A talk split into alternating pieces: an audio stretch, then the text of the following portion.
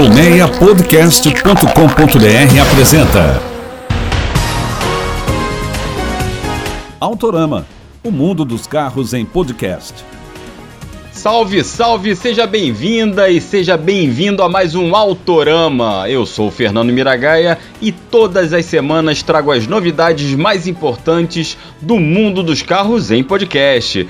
Põe o um cinto, vira a chave e acelera comigo.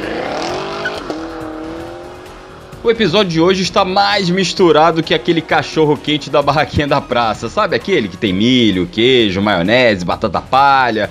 É. Mas olha, ele tá fresquinho também. Tem avaliação de sedã da Volkswagen com acerto esportivo, falo do Virtus GTS, uma nova marca de elétricos no pedaço, e novamente chinesa, e um sistema do Sandero que promete fazer do seu celular a central multimídia do carro sem o aparelho, sem a tela ali no painel, só o smartphone. E vou te explicar por que a General Motors resolveu trazer a linha 2021 do Equinox em uma versão solitária. No quadro retrovisor, a picape média da Dodge, que foi produzida, melhor, montada no Brasil. E no momento KBB, os preços que continuam em alta, infelizmente. E fica ligado que você ouve o Autorama no Spotify e em diversas plataformas, como Apple Podcast e Google Podcasts. E basta você se inscrever nos canais para receber avisos toda vez que tiver um episódio novo. E não deixe de nos seguir e curtir nas redes sociais. Ah, e assina nosso canal no Telegram, totalmente gratuito, para ver as fotos de todos os carros que eu cito aqui no programa. Sérgio, engata a primeira e vamos acelerar!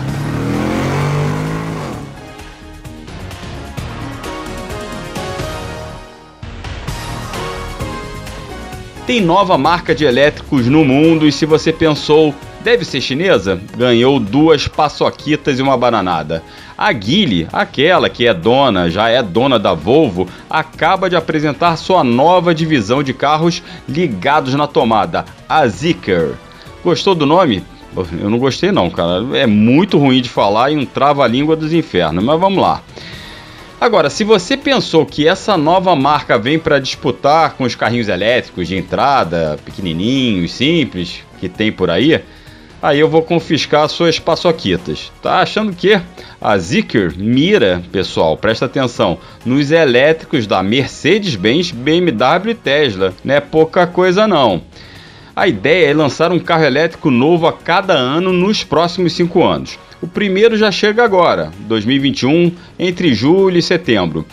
Os veículos usarão uma plataforma que pode receber até três motores elétricos e promete autonomia de até 700 km.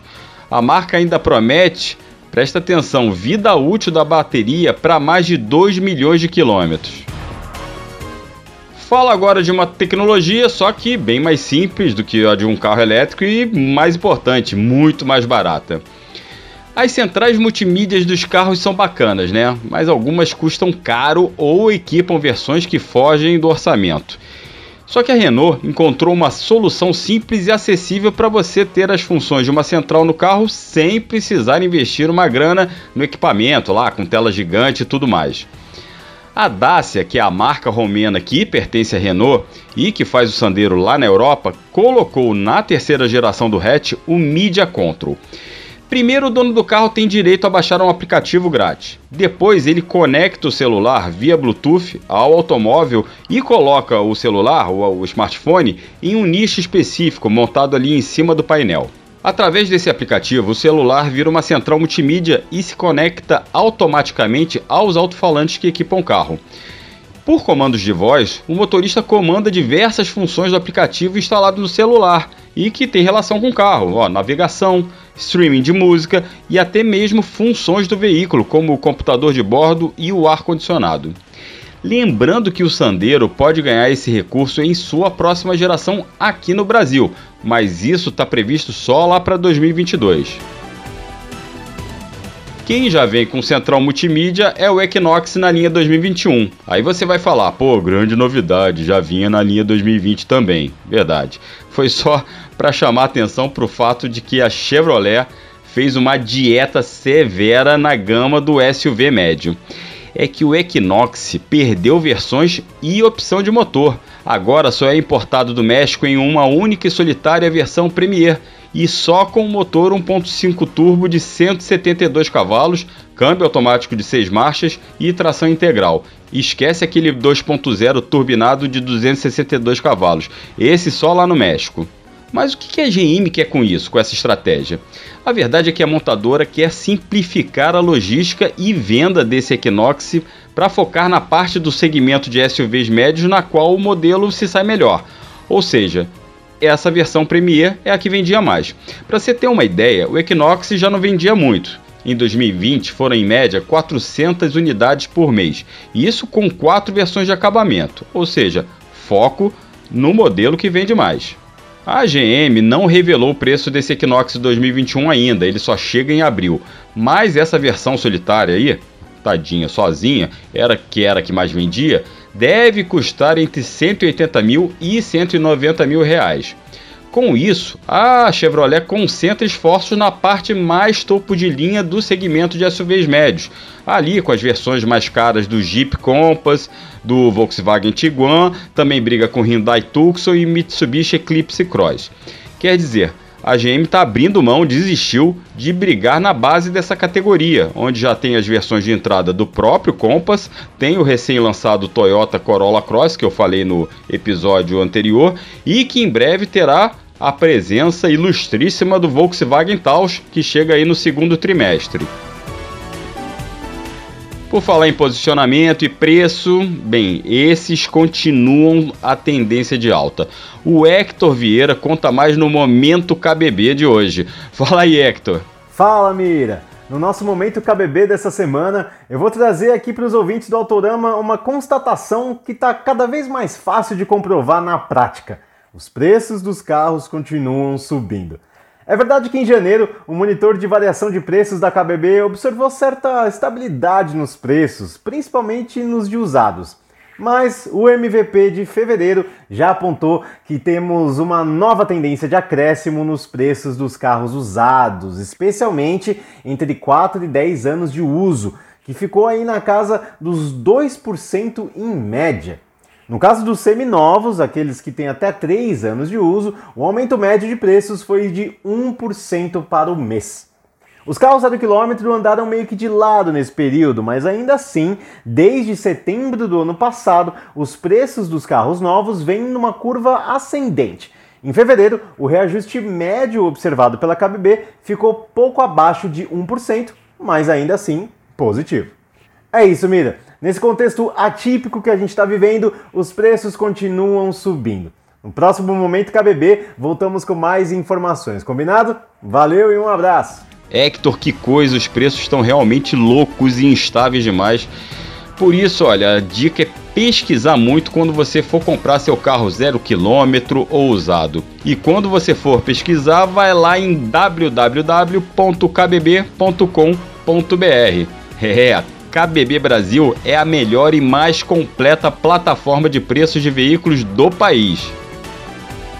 E preço alto, a propósito, é o que tem o carro da avaliação do episódio de hoje. Sim, falo de um sedã compacto que custa mais de 120 mil reais. Mas claro que tem justificativa. Quer dizer, você e eu vamos ter que buscar justificativas, especialmente para quem gosta de ter um carro com pegada mais esportiva.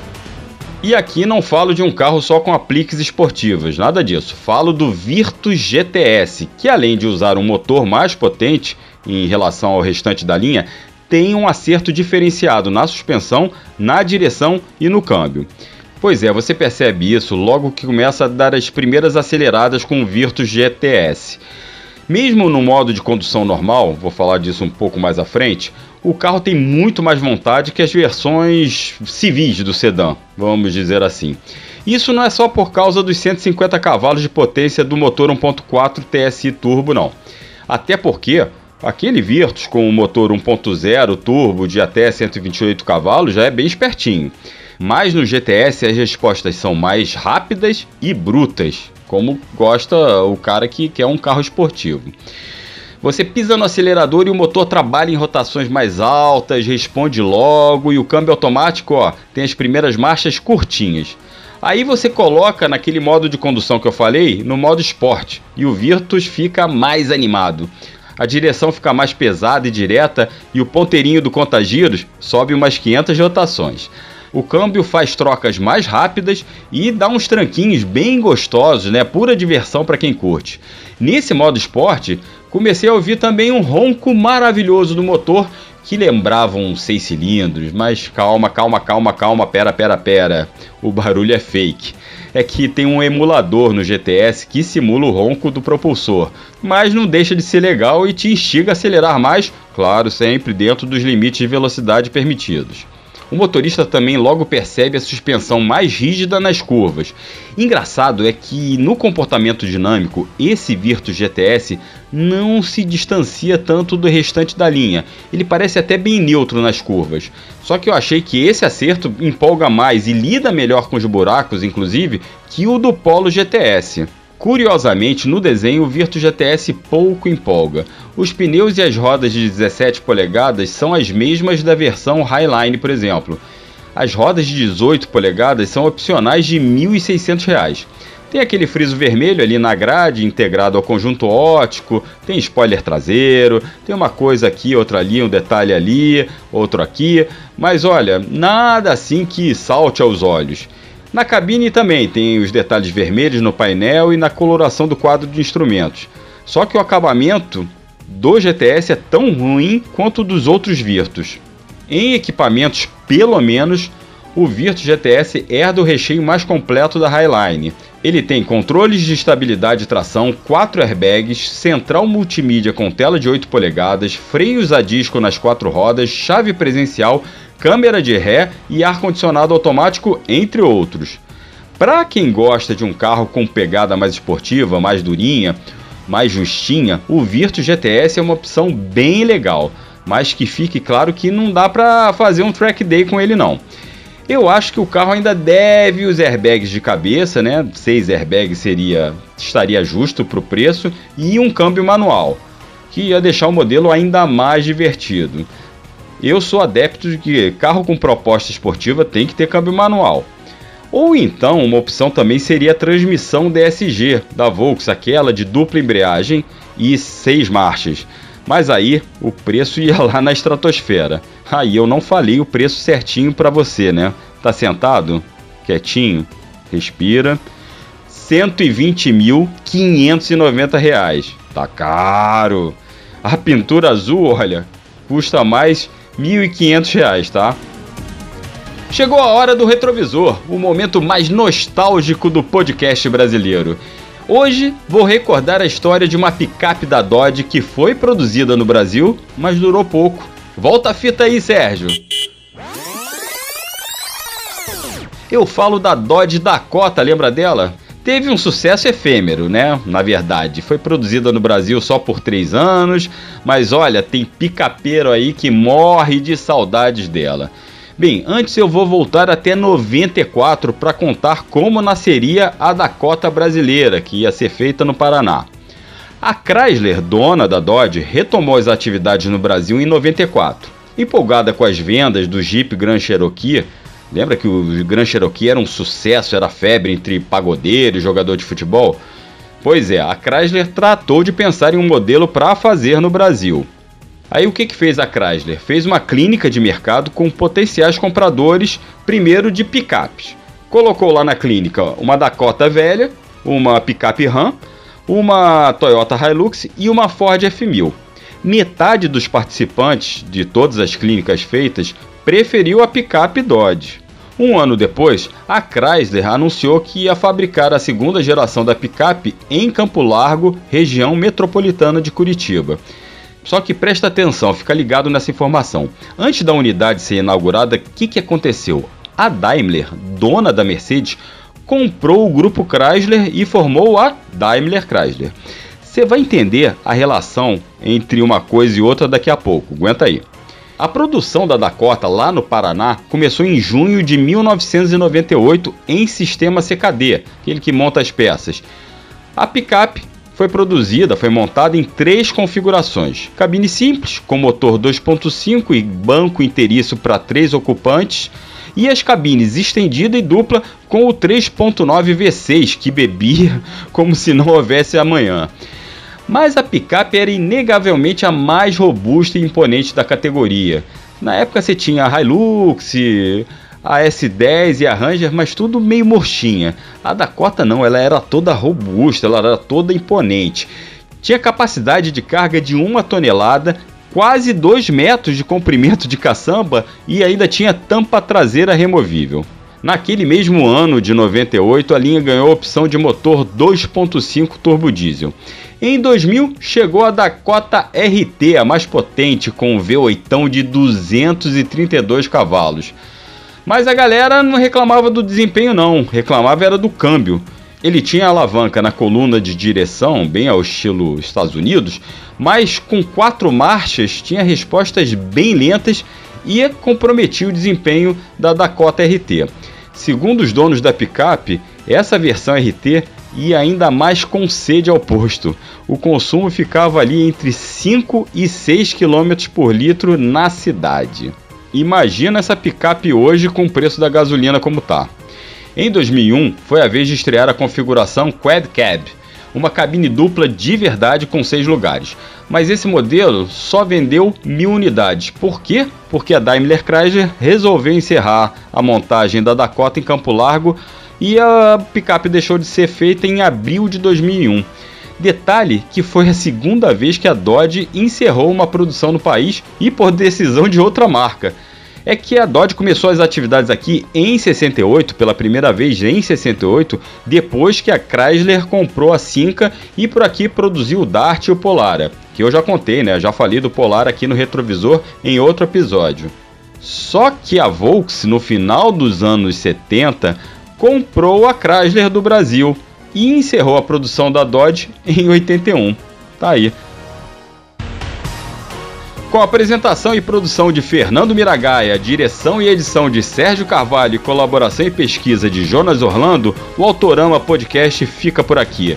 Mais uma vez, meu muito obrigado pela audiência, pela paciência e não esqueça de se inscrever nos canais do Autorama no Spotify, na Apple e no Google, ou no seu agregador de podcasts preferido e nos acompanhe nas redes sociais. A gente está no Instagram, no Twitter, no Facebook e tem o nosso canal lá no Telegram. Lá tem fotos e mais informações sobre tudo que a gente aborda aqui.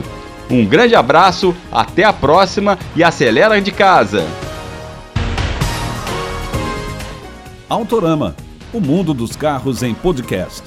Uma produção colmeiapodcast.com.br. Colmeia Podcast, o rádio do seu tempo.